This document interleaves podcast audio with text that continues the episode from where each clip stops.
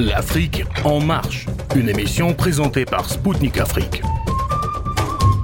Chers auditeurs de Maliba FM à Bamako, mesdames et messieurs, bonjour. Je m'appelle Kamal Louadj, je suis journaliste correspondant à Radio Spoutnik Afrique et animateur de l'émission L'Afrique en marche. Dans cette nouvelle édition spéciale de l'Afrique en marche, j'ai l'honneur et le plaisir de recevoir dans nos studios à Moscou Maître Arnaud Develay, juriste international et journaliste. Avec lui, nous allons analyser le réquisitoire contre Vladimir Poutine formulé par l'ex-ministre français de la Justice, ex-sénateur et ancien président du Conseil constitutionnel, Robert Badinter. Dans un livre publié aux éditions Fayard sous le titre Vladimir Poutine, l'accusation, coécrit avec Alain Pelé et Bruno Cotte, respectivement ancien membre de la Chambre de première instance de la Cour pénale internationale et ancien président de la Commission du droit international des Nations Unies. Il affirme que Poutine a lancé l'opération militaire spéciale en Ukraine sous le prétexte fallacieux de crimes commis contre les Russes et les russophones du Donbass par des Ukrainiens néo-nazis. Tous les développements autour de ce sujet dans quelques instants avec maître Arnaud Develay, juriste en droit international, consultant politique et journaliste sur les ondes de Maliba FM à Bamako.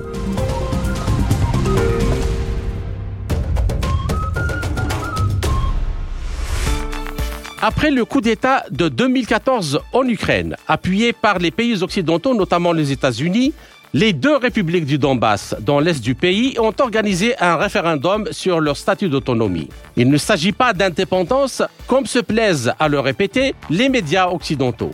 En effet, comme le montre clairement le bulletin de vote, la question posée aux citoyens de Donetsk et Lugansk lors de ce référendum était bel et bien relative à l'autonomie. Comme vous le savez tous, c'est à partir de 2014 que la guerre du Donbass commence. En effet, durant huit ans, les forces ukrainiennes n'ont cessé de bombarder cette région, faisant au moins 14 000 morts selon les chiffres fournis par les Nations Unies. Par ailleurs, la situation n'était pas la même pour les habitants de Crimée qui, eux, ont effectivement participé à un référendum d'autodétermination. Cette consultation, rappelons-le, a été organisée à la suite de l'imposition par Kiev de l'utilisation exclusive de la langue ukrainienne au détriment du russe. Les Européens et les Américains ont tout de suite rejeté les résultats de cette consultation, estimant qu'elle n'avait pas été organisée dans de bonnes conditions. Ils ont même accusé la Russie de l'avoir trafiquée pour que le oui atteigne des proportions exorbitantes, ce qui lui a permis, selon eux, d'annexer la Crimée par la suite. Or, il faut bien rappeler que la Crimée avait déjà organisé un référendum d'autodétermination en décembre 1991 c'est-à-dire en pleine période de démembrement de l'URSS dont les résultats sont quasiment identiques à ceux obtenus en 2014. Après cette consultation référendaire, la République de Crimée a effectivement existé en 1992 à 1994, succédant à la République socialiste soviétique autonome de Crimée avant que Kiev n'annule les résultats de ce référendum en mars 1995, réintégrant la Crimée par la force à l'Ukraine en lui accordant néanmoins un statut autonome. Après son élection comme président de l'Ukraine, Volodymyr Zelensky a non seulement dressé des monuments en hommage à Stepan Bandera, le chef des collaborateurs nazis durant la Seconde Guerre mondiale, mais il a même promulgué le 21 juillet 2021 une loi sur les peuples autochtones d'Ukraine discriminatoire à l'égard des russophones du Donbass. Le régime actuel a proposé la création d'un prix d'État ordre de Bandera au travers d'une pétition apparue sur le site web du bureau du président de l'Ukraine. Créer la récompense d'État, ordre de Stepan Bandera, et récompenser les militaires pour leur héroïsme et leur courage dans la défense de l'intégrité territoriale de l'Ukraine, indique la pétition. Les accords de Minsk adoptés et signés le 12 février 2015 par toutes les parties qui ont également signé le protocole de Minsk du 5 septembre 2014 et le mémorandum de Minsk du 19 septembre 2014. Or, les dirigeants occidentaux, dont Merkel et Hollande, n'ont jamais eu l'intention de faire respecter les accords de Minsk. Ces derniers ont au contraire souligné sans ambiguïté dans des déclarations publiques que l'objet des négociations était de gagner du temps afin de permettre à l'Ukraine de réarmer en vue de reprendre le contrôle des régions du Donbass et de la Crimée par la force. Le 21 janvier 2022, le ministère russe de la Défense fait part de l'existence de plans d'attaque militaires ukrainiens en direction du Donbass et de la Crimée. Pendant tout ce temps, les autorités ukrainiennes réfutent l'idée de préparatifs russes pour une opération militaire dans le Donbass. En effet, les autorités ukrainiennes affirmaient qu'il n'y avait pas de changement à sa frontière depuis le printemps. C'est en février 2022 que la situation militaire bascule. En effet, depuis le 16 février, les observateurs de l'OSCE notent dans leur rapport quotidien l'augmentation dramatique des bombardements d'artillerie sur les populations du Donbass. Alors que ni les médias, ni l'Union européenne, ni l'OTAN, ni aucun gouvernement occidental n'a réagi non plus que dénoncer ces attaques. C'est dans ce contexte que le président Poutine annonce le 22 février la reconnaissance des deux républiques du Donbass et signe avec elles le même jour un traité d'assistance et d'entraide. Le 23 février, lors d'une séance plénière au Conseil de sécurité de l'ONU consacrée à l'évolution de la situation dans le Donbass, le secrétaire général de l'instance, Antonio Guterres, n'a strictement rien dit sur la question de la légalité de la reconnaissance de la Russie, de l'indépendance des deux républiques de Lugansk et de Donetsk comme l'indique le compte-rendu officiel de cette séance publié sur le site de l'ONU. Le 24 février, Vladimir Poutine annonce le début de l'opération militaire spéciale russe en Ukraine. Pour développer sur tous ces sujets, j'ai le plaisir de recevoir Maître Arnaud Develay, juriste en droit international, consultant politique et journaliste aux accusations mentionnées avant portées contre le président Poutine. Arnaud Develay. Bonjour et merci d'avoir accepté notre invitation. Bonjour. Alors, en partant des faits, même si j'ai été un peu lent pour rappeler ces faits, mais je crois que c'était très très important de les rappeler. En tant qu'avocat international et juriste international spécialiste du droit international, comment jugez-vous les arguments avancés par les auteurs sur ce qu'ils appellent un crime d'agression? Alors effectivement, ben c'est un, si je, puis dire, c'est vraiment le, péché originel dans l'analyse juridique qui peut être fait pour euh, explorer euh, la possibilité de se dire que le président de la Fédération de Russie aurait se serait rendu euh, et donc son pays au travers de la fonction qu'il occupe coupable d'exactions qui violeraient le droit international mmh pénal. Euh, la vraie question, donc, c'est est-ce que nous sommes en présence d'un crime d'agression, ainsi que les médias occidentaux nous le rabâchent depuis euh, le début de l'opération militaire spéciale russe le 24 février 2022 euh, Je pense personnellement que ce n'est pas le cas. Et que pour ce faire, il faut remonter, bien sûr, dans le contexte qui voit des négociations, si je puis dire, faites de, mauvaise foi. Mhm. Donc, euh, en, en, contrevenance totale de l'esprit de la Charte des Nations Unies euh, à cet égard, et qu'après, euh, on va dire, huit ans de bombardements incessants sur une population civile qui, bien sûr, ne présente aucun objet militaire, en violation totale des, euh, de 3 des 15 points euh, du mémorandum euh, de Minsk de mhm. septembre 2014. Et qui, rappelons-le, ont été entérinés par le Conseil de sécurité. Qui ont été entérinés, ainsi que les accords de Minsk 2 du 12 février 2015, au travers de la résolution 2202 des Nations Unies. donc, et, et, qui devait être, dont les, la France et l'Allemagne étaient les États garants, euh, au travers des rapports de l'OSCE.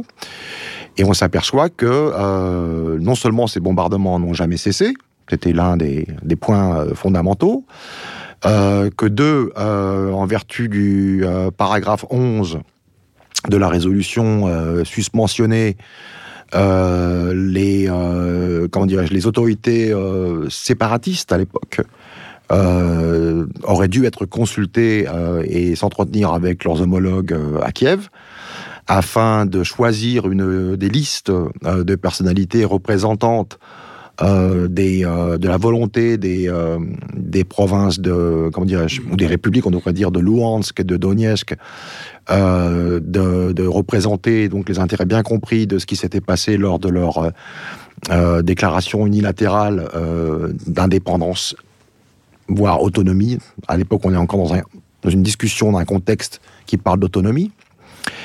Et que en fait la Rada a adopté un, effectivement une loi allant dans ce sens-là mais euh, sans consulter euh, les, euh, dirigeants régionaux et en présentant en fait leurs propres candidats à eux, dont on peut penser qu'ils auraient complètement fait fi des revendications de, Donetsk et Lugansk. Donc ça, c'était le premier, la première encoche, un cartade, si je puis dire, de, l'esprit de ce qui avait été négocié. Le deuxième, bien sûr, c'est la possibilité pour les Ukrainiens russophones de pouvoir pratiquer euh, leur langue. Euh, il existait depuis 2012 euh, une loi reconnue constitutionnelle en droit ukrainien qui permettait dans toutes les régions où il était documenté l'existence d'au moins 10% de la population parlant le russe, que le russe deviendrait dans ces régions une langue officielle qui permettrait aux russophones de, la pratiquer, de, la, voir se faire enseigner à l'école, etc., etc. Euh, que dès euh, le coup d'État du Maïdan, euh, donc on est en février 2014, la Rada adopte une résolution. Je rappelle que la Rada, c'est le Parlement ukrainien. Le Parlement ukrainien.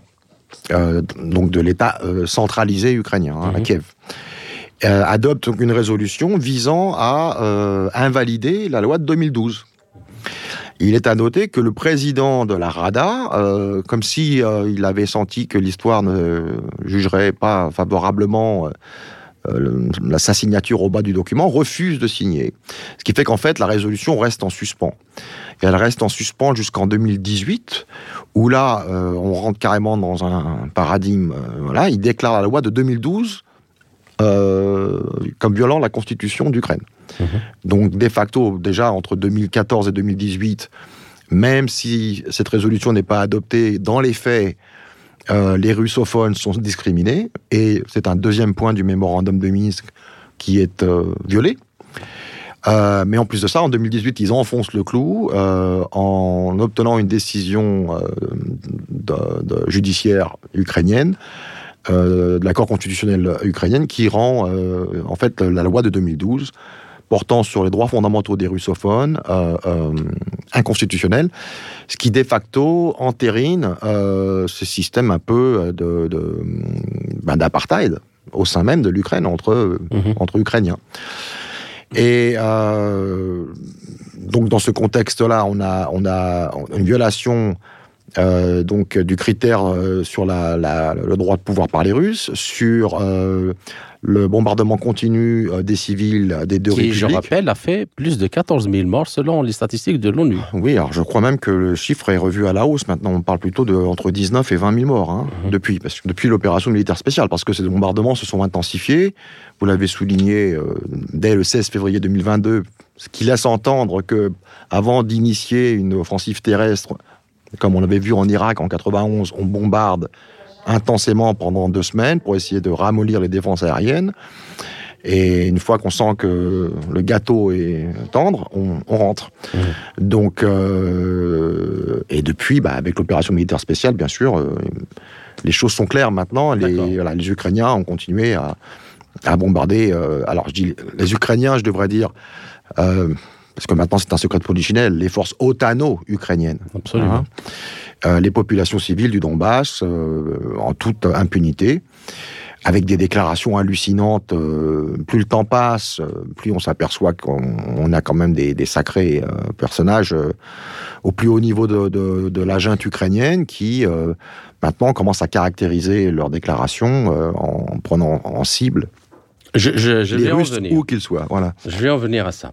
Alors, euh, ma deuxième question, Monsieur Badinter, donc, euh, et ses deux co-auteurs, disent, je cite, euh, quelle était la véritable ou la véracité des accusations russes concernant euh, la violation par l'Ukraine de certains droits humains, accusations sur lesquelles nous ne prenons pas position, elles ne sauraient justifier l'emploi de la force armée pour y mettre fin.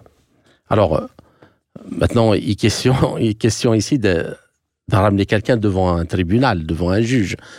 Donc, euh, comment en effet pourrait-on euh, et pour-il être concevable de rédiger un acte d'accusation à l'encontre d'un dirigeant en admettant en même temps euh, l'existence de faits qui soulignent que l'arrêt des bombardements sur les zones civiles n'a jamais été pris en compte par la France et par l'Allemagne? Bah, écoutez, ouais, je dois dire que c'est vraiment la phrase de l'ouvrage qui m'a le plus euh, interpellé. Parce que comment peut-on, euh, dans ce contexte euh, précis, faire fi d'une situation préexistante depuis huit ans? Si on prétend imputer des faits d'agression au président de la Fédération de Russie, alors que celui-ci a fait montre de, de retenue et de patience, qu'au travers des accords de Minsk, on est dans l'esprit de l'article 2, paragraphe 3 de la charte, qui euh, enjoint euh, tous les États membres à euh, prendre toutes les précautions concrètes pour essayer de préserver la paix, voire, pour peu qu'il y ait un début de conflit, de, parvenir à une sortie de crise de manière pacifique. Les accords de Minsk, on est exactement dans cet, esprit. Donc, c'est difficile de concevoir que pour pouvoir euh, justifier une conclusion, de manière ontologique, on prend la conclusion de ce qui s'est passé in fine le 24 février 2022 et on en fait un raisonnement en tant que tel, mmh. en faisant complètement fi, encore une fois, de, postulats factuels qui, s'ils se doivent d'être caractérisés en droit, remettent en question complètement l'analogie selon laquelle il s'agirait d'un acte d'agression de la part de la Fédération de Russie, euh, alors que, euh, euh, c'est très important de le souligner, l'annexe 2 de la résolution 2202 est très explicite, elle enjoint toutes les parties à l'accord de faire de manière conjointe et ou individuelle tout ce qui est possible en leur pouvoir pour garantir le succès des accords de Minsk. Donc quelque part, euh, l'opération militaire spéciale, et c'est important de souligner que ce n'est pas une déclaration de guerre, c'est une opération chirurgicale, c'est un, on va dire, un complément euh, dans la boîte à outils qui permet euh, ben déjà d'essayer d'enjoindre les bombardements sur les civils de cesser et de rétablir les citoyens ukrainiens russophones dans leurs droits. Mmh. donc on est parfaitement dans la logique, dans l'esprit de la charte, article 2 paragraphe 3. Euh, et, ce faisant, euh, euh, il est en même temps important de souligner que le président de la Fédération de Russie applique la reconnaissance donc de la déclaration d'indépendance cette fois-ci quelques jours avant, parce que on a eu une déclaration de 2014, mais on a eu aussi des déclarations de 2022 où là ils se sont déclarés comme État. Mhm. Or, l'article premier de la, Convention de Montevideo sur qu'est-ce qui constitue un, constitue un État. La souveraineté. Voilà, euh, c'est la souveraineté et c'est surtout la reconnaissance, le contrôle de ses frontières, euh, une certaine homogénéité, un accès au, au point d'accès. Donc, à partir de là. Euh, c'est la reconnaissance de Moscou qui entérine, qui, qui donne vie à cette, à cette déclaration d'indépendance, cette mhm. fois-ci, bien comprise, euh, et, puis, et puis puisque c'est une demande officielle de ces euh, pays indépendants euh, pour une aide militaire. Donc, c'est tout à fait État légal. À État, on a des traités d'entraide qui sont Je crois que c'est la raison pour laquelle Antonio Guterres n'en parle pas. N'en parle pas, n'a pas osé parce que c'est conformément. C'est embêtant. C'est conforme. bien. Donc on est de facto, après si on revient à la justification euh, de l'emploi de la force armée, puisque c'est ce dont M. Badinter parle, euh, on, est, on est dans... Euh, alors, si on fait une analogie en droit pénal général, hein, c'est la défense d'autrui. Hein. Et d'ailleurs, on y reviendra plus tard, mais on s'aperçoit que lorsque l'opération militaire spéciale progresse et découvre certaines choses en, Ukraine, en ex-Ukraine, on, on, va dire les choses pour ce qu'elles sont maintenant, euh, on peut penser même rétroactivement que la Russie pourrait aujourd'hui remplacer la défense d'autrui euh, pour l'autodéfense. Mhm. Et je parle en cela, je fais référence en cela aux laboratoires euh, qui ont été découverts et dont les activités sont très inquiétantes. biologiques et bactériologiques. Voilà. Donc, 26 laboratoires. 36 euh, laboratoires en Ukraine-Hollande. Mmh. Euh, oui, 36. Donc euh, voilà. Et, jusqu'à présent, la République populaire de Chine, la Fédération de Russie ont essayé de rejoindre les États-Unis, de s'expliquer sur les, les activités, la nature des activités dans ces laboratoires qui euh, visiblement n'a rien à voir avec euh, justement préserver euh, le fait que certains pathogènes puissent s'échapper, mais qui leur permet juridiquement de ne pas violer le droit américain, qui lui justement empêche certaines de ces activités d'être entreprises sur le sol américain. Donc, une troisième question et qui est très importante, c'est les allégations de crimes de guerre et de crimes contre l'humanité. Alors, euh, la CPI, euh, dont on connaît un peu les déboires euh, dans d'autres affaires, concernant par exemple les exactions des soldats américains en Afghanistan. Ou en Irak. Ou en Irak, hein, surtout en Irak.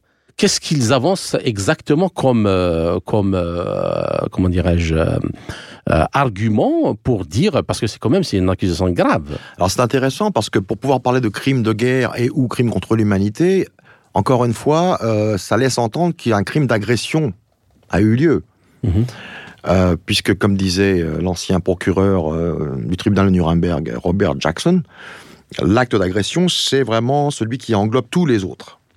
Donc c'est difficile de parler de crime contre l'humanité ou de crime de guerre si on n'arrive pas à établir au départ qu'il y a une agression illégale d'un pays sur un autre. Justifiée euh, bah, justifié, en tout cas validé soit par une résolution du Conseil de sécurité à cet effet, mhm. soit, et c'est mon, positionnement, euh, dans un contexte euh, qui voit la défense d'autrui être invoquée. Mhm.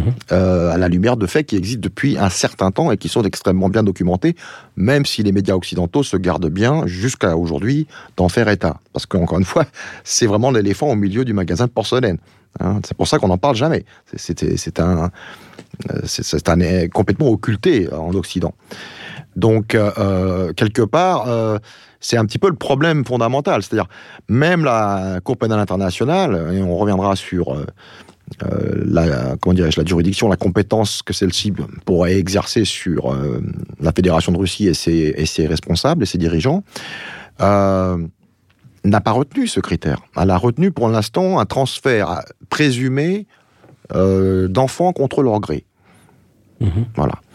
Donc, euh, on est très loin de, des accusations d'agression qui euh, sont reprises de manière sempiternelle depuis maintenant euh, plus d'un an. et dans ce contexte-là, c'est intéressant parce que si on s'en tient à ce qui est factuellement relaté dans le livre de M. Badinter, on retrouve exactement les mêmes éléments de langage que le département d'État, euh, au travers de ses médias, de ses branches médiatiques, euh, raconte depuis, encore une fois, 14-15 euh, mois maintenant. Et moi, ce qui m'interpelle, eu égard à, ces allégations, c'est que elles, sont, elles sont reprises un peu de manière systématique, un peu comme un, mantra. Et quand elles sont prononcées par quelqu'un qui, quand même, bénéficie d'une certaine, certaine, certaine, plateforme, d'antériorité, euh, dont la carrière et la connaissance du droit euh, ne fait aucun doute, on, ne peut s'étonner par rapport au fait que euh, voilà, il n'est pas été mis en œuvre davantage de précautions ou de mesures et prophylactiques. Pourquoi la CPI a, a reçu des fonds juste après, juste après alors qu'elle était pas très lotie et juste après la déclaration du, du mandat international, elle a reçu des fonds euh, Alors, c'est intéressant. Enfin, si je devais personnellement m'exprimer sur euh, l'apparence euh, du manque d'impartialité de, mhm. et d'indépendance de la Cour pénale internationale, qui pour le coup, je crois, va sonner son glas, ce qui est assez dommage quelque part, puisque l'idée au départ, sur le papier, paraissait belle, celle de cristalliser par le biais d'un traité une instance judiciaire permanente qui aurait été chargé de juger euh, des responsables euh, d'État euh, s'étant rendus coupables des, crimes les plus graves.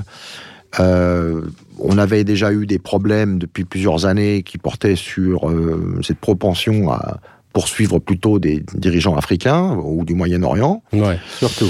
Voilà. et cela malgré. Alors bon, certains diront que les États-Unis n'ont pas ratifié le, traité de Rome, mais il n'empêche que voilà, la Russie non plus, et malgré tout, on engage la responsabilité pénale du président de la Fédération de Russie. Alors, si on prend en fait en compte que le, traité de Rome rentre en vigueur en, 2000, en 2002, après la, signature de 60 États, euh, on pourrait effectivement se demander pourquoi l'agression de 2003 n'est pas, ne fait pas l'objet d'une telle, d'un tel volontarisme. nous allons y revenir. nous allons y revenir dans la deuxième partie. Dans la deuxième partie, nous y reviendrons. Alors la dernière question, il nous reste euh, trois minutes, euh, sur les transferts forcés de population. Donc, qu'est-ce que vous avez à dire par rapport à ça, de, de, ce qui est contenu dans le livre? Et puis, moi, j'aimerais bien à tirer l'attention. Pourquoi ce livre et ses auteurs ne, ne relèvent-ils pas la récente déclaration euh, du chef de renseignement militaire ukrainien, euh, Kirill Boudanov, euh, concernant sa détermination, je cite, à tuer, à continuer à tuer les Russes où qu'ils puissent se trouver sur la surface du globe. Alors déjà, revenons sur cette allégation de transfert forcé d'enfants. Mhm.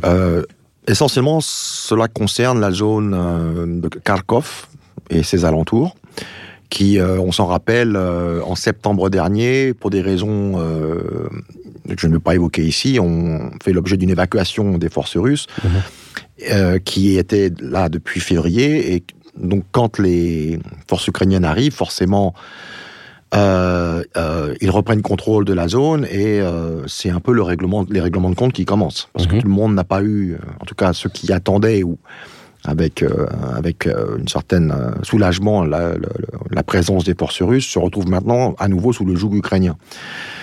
ce qui s'est passé, c'est qu'en août, enfin durant l'été 2022, donc quelques semaines avant, il y a eu des programmes euh, un peu de colis de vacances qui ont été euh, instaurés euh, en Crimée, qui permettaient aux parents d'enfants qui vivaient dans la zone d'envoyer leurs enfants dans un environnement qui permettrait à ces derniers d'échapper au traumatisme de la guerre.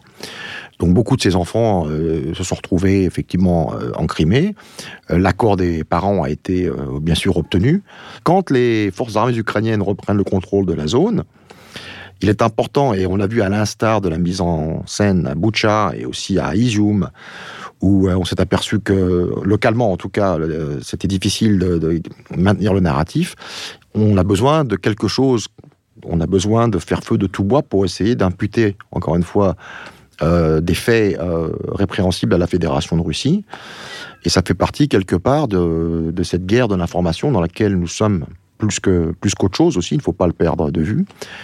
Et euh, des pressions ont donc été exercées certainement, on peut le penser, parce que des témoignages, effectivement, sont mhm. produits euh, à l'appui euh, de, comment dirais-je, de, des enquêtes menées par la CPI. Et donc, ces témoignages, on peut penser, ont été obtenus sous, sous la contrainte, tout simplement. dans une atmosphère de règlement de compte, euh, où euh, les russophones qui sont restés sur place euh, bah, se retrouvent un petit peu quelque part convoqués par les, les, la branche locale du SBU. On leur dit voilà si c'est les SBU, c'est les services, les services ukrainiens, voilà, dont on sait que mhm. tous les coups sont bons. D'accord. Et ils se livrent à tout, oui, à tous les moyens sont bons et donc le, chantage, la menace est, est, de mise et c'est très facile pour eux ce faisant, d'enjoindre de, ses, parents de, signer des, déclarations qui laissent entendre que euh, leurs enfants leur ont été retirés sans leur consentement. Ainsi s'achève la première partie de notre entretien. Chers auditeurs, je vous retrouve en compagnie de mon invité, Arnaud Develay, pour la seconde partie de notre émission, après une courte pause musicale. À tout de suite.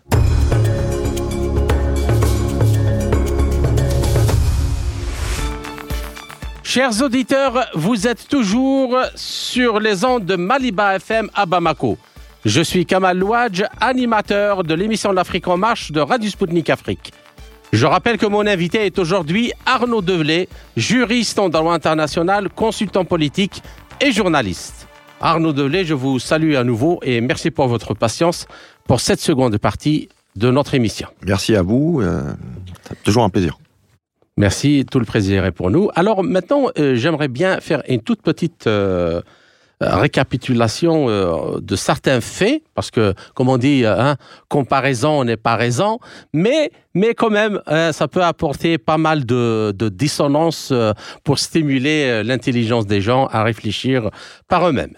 Bien, alors, le 9 avril dernier a marqué le 20e anniversaire de la chute de la capitale irakienne Bagdad, résultat de la guerre lancée le 20 mars de la même année, c'est-à-dire 2003, contre l'Irak par les États-Unis de George Bush et son administration néoconservatrice et le Royaume-Uni de Tony Blair. Durant les dix années d'occupation brutale de l'Irak par les troupes américaines et leurs alliés, plus d'un million Irakiens ont été tués. En effet, cette invasion a engendré une guerre civile, sectaire, des millions de personnes déplacées et démunies, et un terrorisme qui a englouti tout le Moyen-Orient, débordant également vers de vastes pans de l'Afrique et de l'Asie. Les mois de mars aussi a également marqué d'autres anniversaires odieux d'agressions militaires américaines et occidentales illégales qui honteusement se sont heurtés au même silence et à la même indifférence occidentale.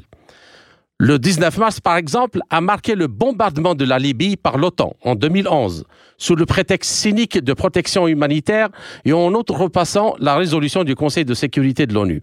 Idem le 24 mars, 1999, l'OTAN, dirigé par les États-Unis, a unilatéralement commencé à bombarder l'ex-Yougoslavie pendant 78 jours consécutifs. Des milliers de civils ont été tués dans un assaut militaire contre ce pays sous le même prétexte cynique de protection humanitaire qui n'a pas également été approuvé à l'époque par les Nations Unies.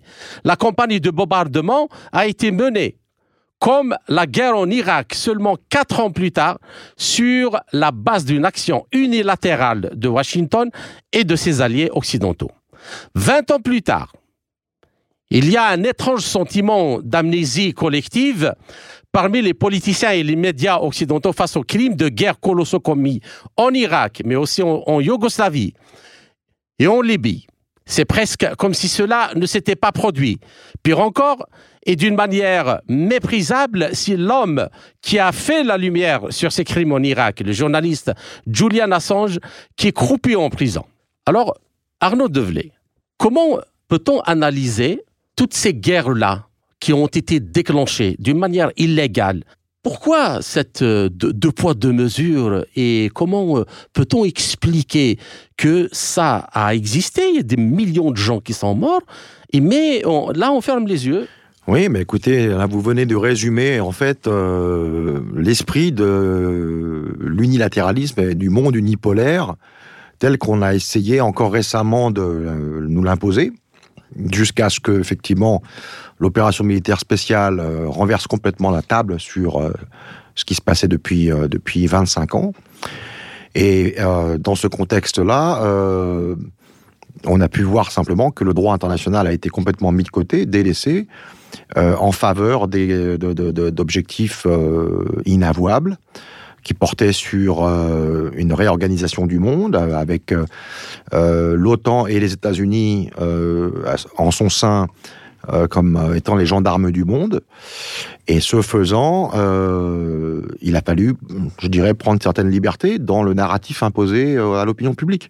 Et au sein du Pentagone, on avait ce bureau des plans spéciaux qui, était géré par Abraham Shulsky et Douglas Feith, et dont le travail était de créer des, comment des mensonges d'État euh, qui serait ensuite colporté sur euh, les médias continus, les 24 heures continues, euh, avec toujours les mêmes éléments de langage et les mêmes personnages qui étaient présentés sur ces plateaux de manière répétée et, obsessive, jusqu'à ce qu'à un moment donné, l'opinion publique soit complètement convaincue, parce que j'étais à l'époque aux États-Unis durant cette séquence qui a précédé la guerre en Irak, et je peux vous dire que euh, certes, l'opinion était assez euh, partagée, mais euh, il y avait quand même une majorité de gens qui étaient complètement vendus sur l'idée que le, président irakien était responsable des attentats du 11 septembre.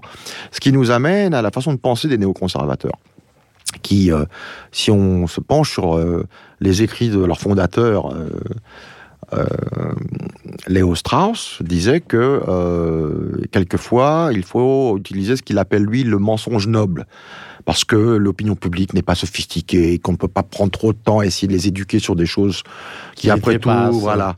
Et donc, il faut savoir prendre certaines libertés avec la, réalité pour pouvoir mieux ensuite, euh, si je puis dire, parvenir à ses fins. Ce qui est une forme de trotskisme, quelque part. On ne se mmh. préoccupe pas du tout des moyens employés tant que la finalité en elle-même. Ouais. Les néoconservateurs, je dis ça pourquoi? Parce que ce sont quelque part les enfants et petits-enfants euh, de, trotskistes qui ont ensuite émigré en Occident. Absolument. Donc euh, voilà, c'est la même méthode, c'est juste qu'on on, transporte la révolution permanente euh, prolétarienne et on la transporte et on la remplace par l'exportation du modèle démocratique. Voilà. La guerre permanente, les changements de régime. Et l'imposition de la démocratie. De jamais ça. Oui, Bien. Alors, je vais rebondir quand même et, et disons les choses comme elles doivent être dites. Le 20e anniversaire de la guerre américano-britannique contre l'Irak devrait être l'occasion normalement de traduire devant la Cour pénale internationale, la CPI, hein, pour crimes de guerre aux normes de Nuremberg, les personnalités politiques et militaires américaines et britanniques, à la tête euh, George Bush, Tony Blair, euh, même l'actuel président des États-Unis, qui était aussi euh, aux affaires au, Sénat, Dick Cheney, pour son rôle, pour leur rôle crucial euh, à l'époque pour autoriser la guerre. Alors, mais également les médias occidentaux, tels que le New York Times, le Washington Post, qui ont diffusé en masse les mensonges en faveur de la guerre. Alors maintenant, la question que tout le monde se pose, pourquoi rien n'est fait dans ce sens? Pourquoi euh, d'un seul coup cette CPI a le courage de, de, sortir de l'ombre ou de sortir de sa tombe pour, euh, pour euh, lancer un laconique euh, mandat d'arrêt contre Vladimir Poutine. Et puis, qu'est-ce qui garantit l'impunité à ces dirigeants occidentaux? Alors qu'ils le reconnaissent eux-mêmes Dick Cheney, par exemple, en 2004, il a reconnu qu'il avait, qu'il avait lui-même lui-même euh, couvert le, supplice de la baignoire, la torture. Il avait ordonné la torture, il l'avait couvert. Moi, j'ai lu des rapports déclassifiés, déclassifiés où les, gens qui torturaient à Abu Ghraib faisaient des, faisaient des briefings, des briefings pour le vice-président. Il lui répondait euh, qu'est-ce qui assure l'impunité? Pourquoi euh, Qu'est-ce qui se passe? Bah, Je pense que tout simplement, cela a à voir. Alors, c'est qu'est-ce que c'est que le droit international public? C'est une affaire, c'est un rapport de force. Donc à partir du moment où vous avez un État, un hégémon, comme les États-Unis, euh, qui, euh, au lendemain de la guerre froide, et militairement, à tout le moins, voire économiquement, euh, la puissance, la grande puissance prééminente de, cette, de cette période. Vous avez, vous avez une forme d'intoxication de, qui fait que, en fait, alors qu'il pourrait il serait leur responsabilité de respecter la charte euh, au mot près et de respecter les conventions contre la torture euh, et contre euh, comment dirais-je la guerre sous toutes ses formes et donc engendrer un effet vertueux au travers des autres États qui seraient amenés à quelque part s'inscrire dans cette pratique. On a vu en fait tout l'inverse. Et qui laisse entendre une chose, c'est qu'en fait la politique impériale des États-Unis en tant que tel, a fini par euh, non seulement délier euh, le consensus qui existait autour de certaines de ces questions graves qui sont l'objet pourtant de résolutions de l'Assemblée générale, de traités, de pactes onusiens, mhm. et j'en passe et des meilleurs, ce qui constitue quelque part une forme de bloc euh, auquel, autour duquel tous les États se sont plus ou moins rassemblés, les conventions de Genève par exemple aussi.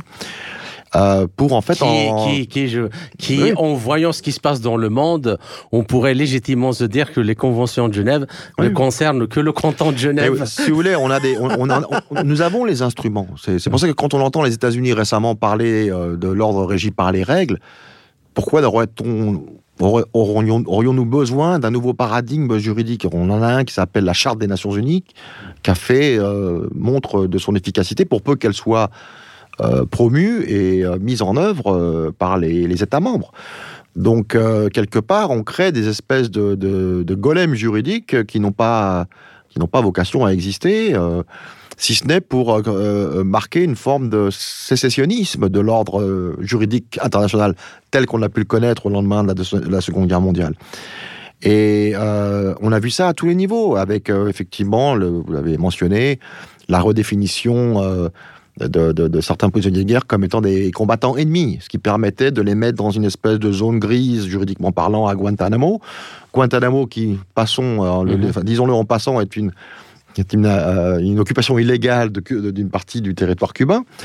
Euh, et euh, ce faisant, en pratiquant ensuite, en retransformant le- le- la définition juridique de- des actes de torture euh, comme étant plutôt des, comment dire, des, des moyens. euh, Des, moyens plus efficaces d'interrogatoire. Voilà, et donc tout ça c'est validé ensuite par les instances juridiques de ces pays respectifs, que ce soit Alberto González à l'époque, qui était le, le, le- le- le ministre de la de Justice, la justice, ouais. Des ou, euh, ou même des gens comme Lord Goldsmith, qui après avoir initialement euh, euh, enjoint Tony Blair de faire attention quant à s'impliquer dans la guerre irakienne, deux semaines plus tard est revenu sur euh, son opinion et a formulé quelque chose qui s'apparentait à une forme de voilà de, connivence avec ce qui semblait être une politique assumée. Et mais ça, on a entendu même certains hauts responsables euh, du Royaume-Uni, comme euh, l'ancien ministre des Affaires étrangères, qui disait que il fallait que, je cite en, en anglais, il fallait que the facts was- euh, soient ajustés à la politique euh, poursuivie. Voilà. Et donc euh, tout était bon dans ce contexte-là. Je rajouterais à ça que dans cette coalition des désireux, coalition of the willing, comme on dit, qui était complètement une forme de, comme on appelle en, en parlance du Far West américain, vous savez, c'est les voyez, on, assemble rapidement des gens de- du village. En général, c'est celui qui contrôle toutes les terres, parce que l'affront, quel qu'il soit, doit être lavé. Et euh, on ignore le shérif et on va faire justice nous-mêmes. Vous voyez? Donc c'est un peu ça, euh, à ce à quoi on a assisté en 2003. Et dans cette ça, c'est le terme euh, de rigueur, on retrouve, bah, comme par hasard, l'Ukraine déjà, hein, et euh, la Pologne, dont euh, on s'aperçoit qu'aujourd'hui elle joue un rôle de plus en plus prédominant Mhm. dans l'agencement euh, de l'OTAN, eu égard à son extension et, à son confrontation ouverte avec la Russie. Donc euh, c'est un voilà c'est un un processus qui euh, est en place depuis euh, depuis une vingtaine d'années.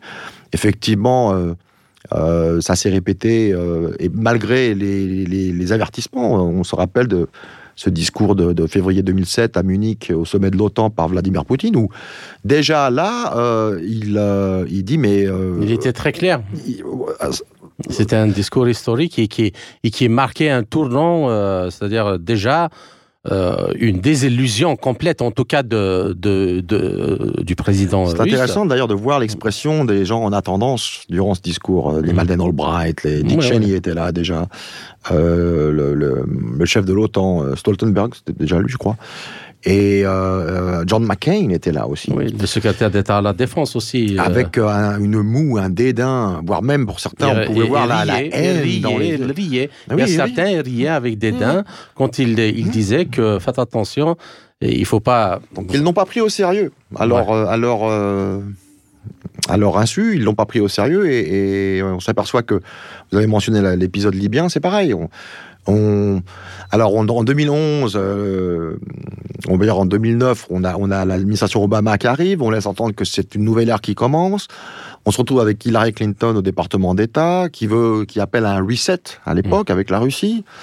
Ce qui fait que, quelque part, euh, il y a cette volonté de la Russie d'avoir un- une relation apaisée avec les États-Unis pour la sécurité internationale. hein, c'est assez cohérent.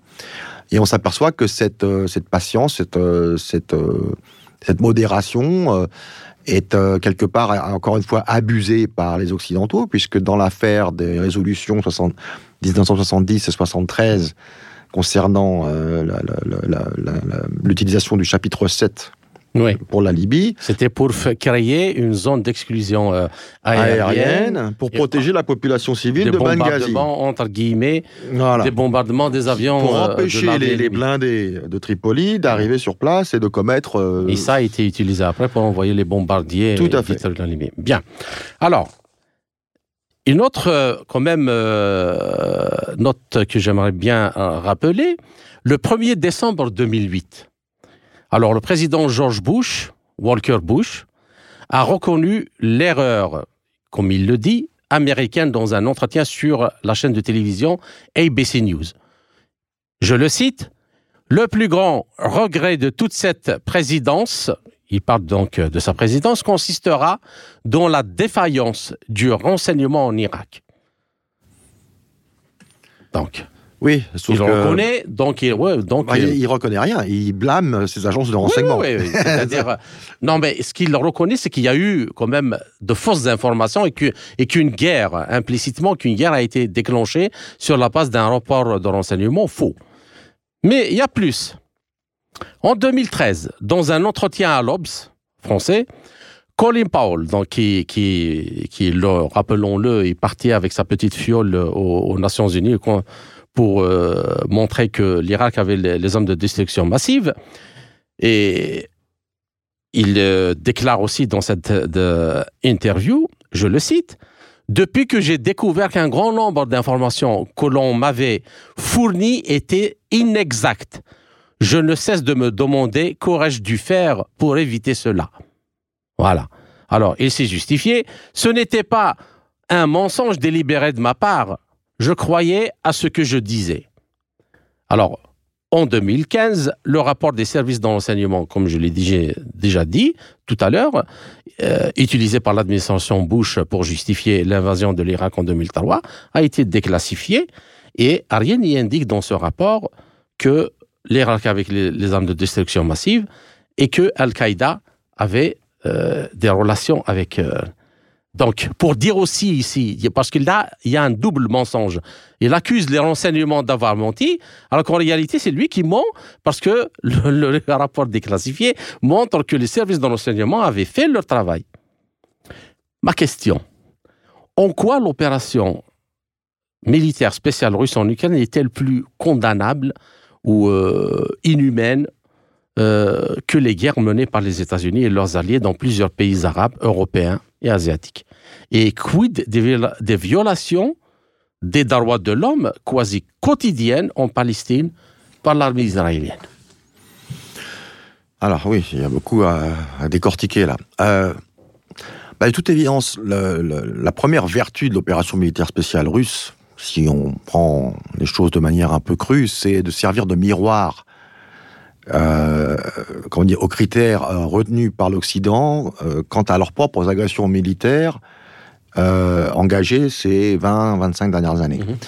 Euh, parce que dans le cadre de l'opération militaire spéciale russe, on a un processus diplomatique qui existe depuis huit ans, avec tous les, les, les, les l'apanage nécessaire à démontrer que tout a été mis en œuvre pour résoudre une situation donnée de manière pacifique et en conformité avec le droit international.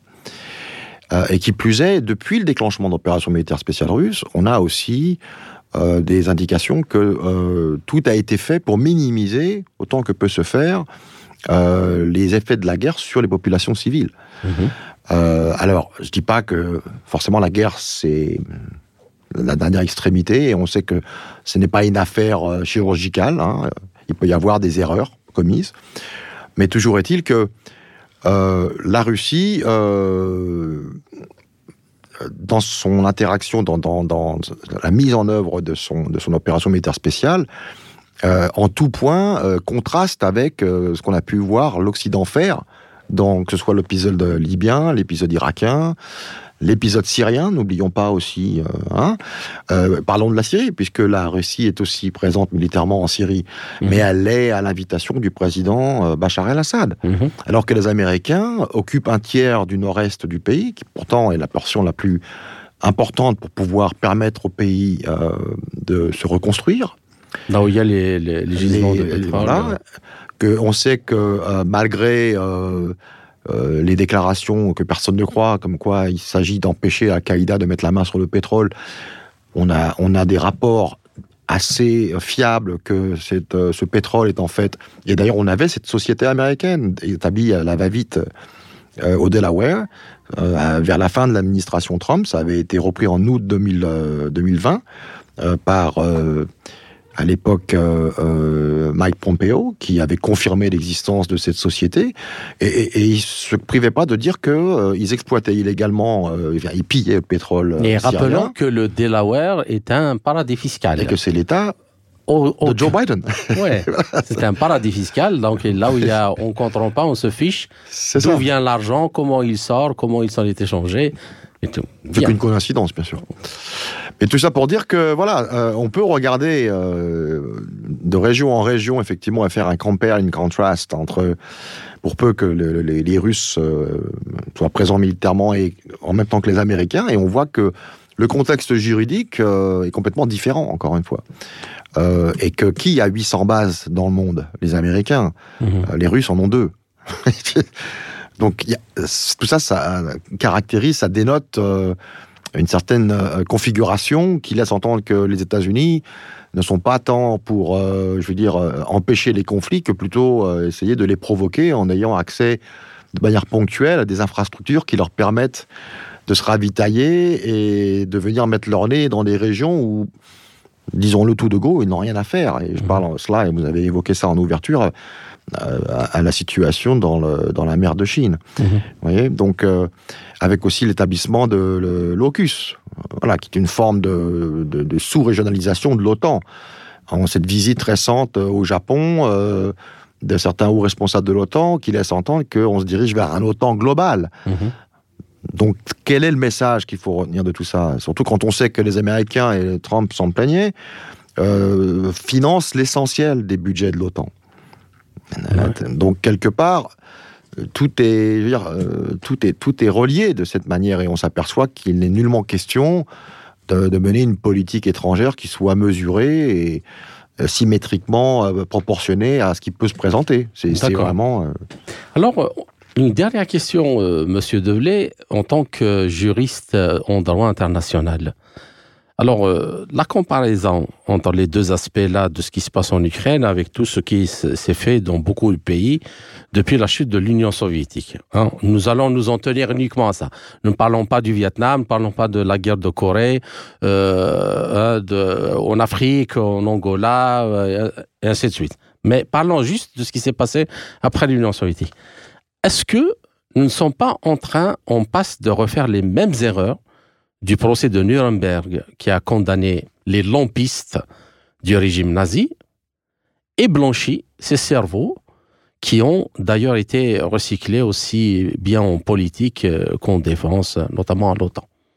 Est-ce que, est-ce que cet aspect-là euh, voilà, on condamne pour faire plaisir et bien paraître euh, devant la galerie, mais en réalité, euh, on laisse les, vrais criminels qui mènent, comme disait Montesquieu, hein, les vrais responsables des guerres ne sont pas ceux qui les déclenchent, mais ce sont ceux qui les rendent inévitables.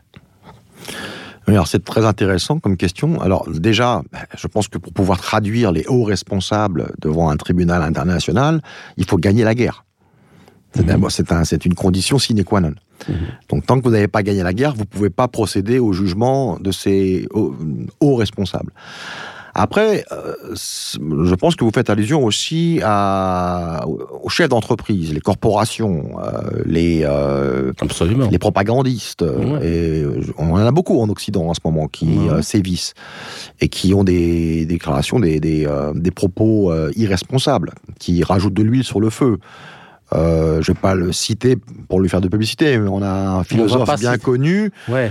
qui en France par charité euh, nous dit maintenant que la France est tout à fait co-belligérante. Alors vous, imaginez ça venant de quelqu'un qui a joué un rôle euh, disproportionné à sa personne à l'époque dans l'affaire libyenne mhm.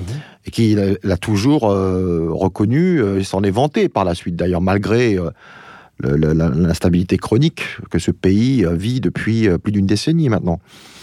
Donc, euh, encore une fois, oui, euh, et il existe d'ailleurs des jurisprudences maintenant. Euh, Nuremberg a eu des, comment dirais-je, des, des procès qui ont été, alors, avec plus ou moins de succès comparé aux, structures étatiques en place, mais certains hauts responsables d'entreprises, de manufactures, d'usines ont pu voir leurs responsabilités mises en cause, mais euh, c'est quelque chose qui euh, devrait être euh, certainement développé davantage et certainement étendu, encore une fois, aux organes médiatiques. Parce que quand on voit l'influence, le, pouvoir que la sphère médiatique peut occuper, comment la sphère médiatique peut façonner une opinion publique sans laquelle il ne pourrait pas y avoir un accord comment dirais-je, une volonté de, participer à un conflit.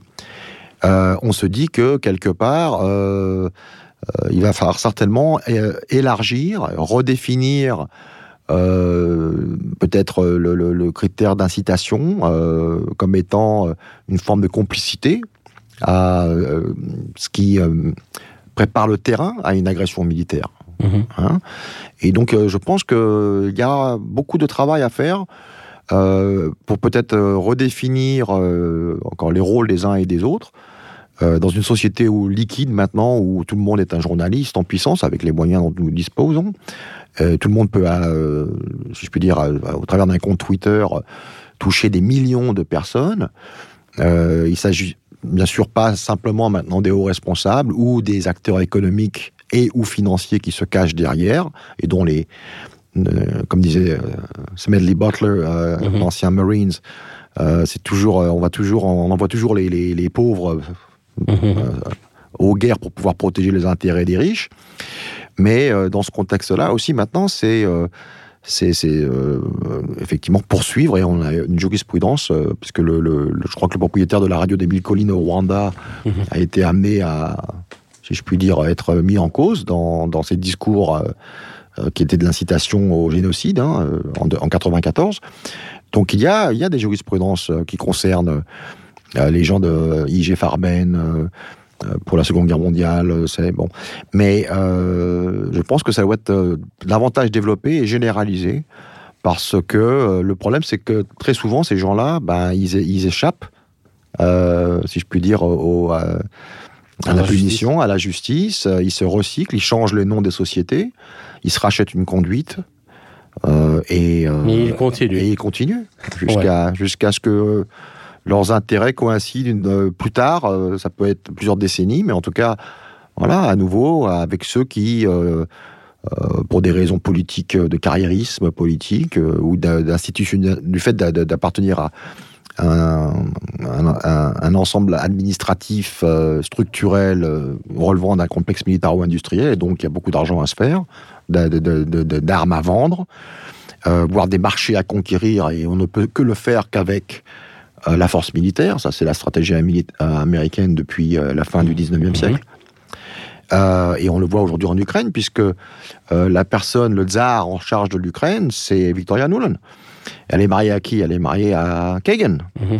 Donc Kagan joue l'interface avec Wall Street, et elle, de par son statut de fonctionnaire permanent au sein de la bureaucratie fédérale, elle fait avancer le dossier, elle est en charge en fait de tous les ex-pays de la CIS.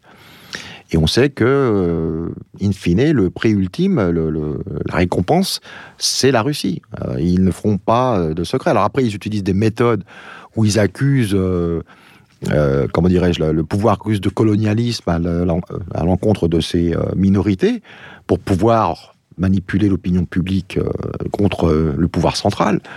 Mais euh, ça, c'est juste des moyens qui sont déployés pour euh, manipuler le. D'accord. Voilà. Mais l'idée, c'est effectivement de diviser la Fédération de Russie en 22 entités, à l'instar de ce qu'on a pu voir au Moyen-Orient, ethno-culturel, mmh. religieux, entretenir le chaos de telle sorte que il soit impossible de réorganiser des structures capables de résister aux financiers euh, bien compris, mmh. et se, se partager le pays et d'épaisser le pays essentiellement. D'accord. Chers auditeurs, notre entretien arrive à sa fin. Arnaud Develay, je vous remercie pour cet entretien passionnant et riche en informations. J'espère que nous avons réussi à poser cette question grave et problématique et ses conséquences, cette question de la justice et de la justice internationale. J'espère vous retrouver dans les quelques semaines à venir dans un autre entretien pour traiter d'un autre sujet. Merci encore une fois et à très bientôt. Ce sera avec plaisir. Merci beaucoup. Merci. C'était Arnaud Delay, juriste en droit international, consultant politique et journaliste. Ainsi s'achève cette édition de notre émission L'Afrique en marche proposée par Radio Sputnik Afrique en partenariat avec Radio Maliba FM à Bamako. Je suis Kamal Ouadj, merci de nous avoir suivis, tout en espérant avoir été à la hauteur de vos attentes. Chers amis, je vous retrouverai très bientôt pour une autre émission. D'ici là, portez-vous bien. L'Afrique en marche, une émission présentée par Spoutnik Afrique.